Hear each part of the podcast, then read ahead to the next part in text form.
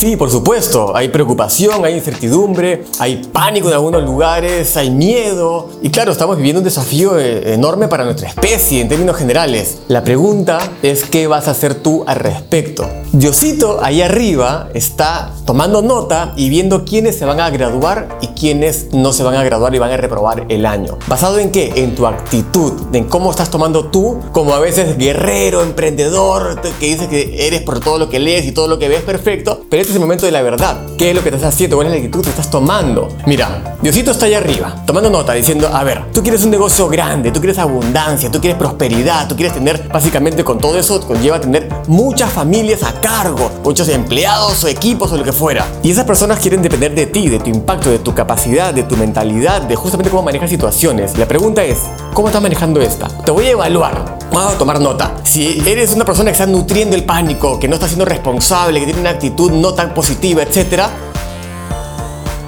Probablemente no te voy a mandar esa abundancia, probablemente mejor te voy a hacer que repruebes el año, te voy a mandar otro invierno para ti, para que luego veamos si puedes tú gozar de una abundancia de primavera y verano. Ahora, van a haber otros tipos de personas que lo que sí van a hacer es tomar una actitud diferente, una actitud aguerrida, diplomática, con perspectiva, empatía, amor, inteligencia, mentalidad correcta para afrontar desafíos. Y ahí Diosito va a estar diciendo, Perfecto, buena actitud. Tú que quieres tener abundancia, prosperidad, éxito, notoriedad y todo eso y tener a cargo mucha gente que va a depender de ti por tu impacto y tu envergadura, te la mereces. Esa gente va a estar segura contigo por cómo te estás comportando ahora. Así que, ¿sabes qué? Esperemos que pase el invierno porque esto va a pasar, va a pasar, va a pasar y te va a mantener una primavera y un verano enorme, abundante, próspero. Te lo mereces. La pregunta es, ¿tú te vas a graduar o vas a reprobar el año en base a la actitud que estás tomando ahora?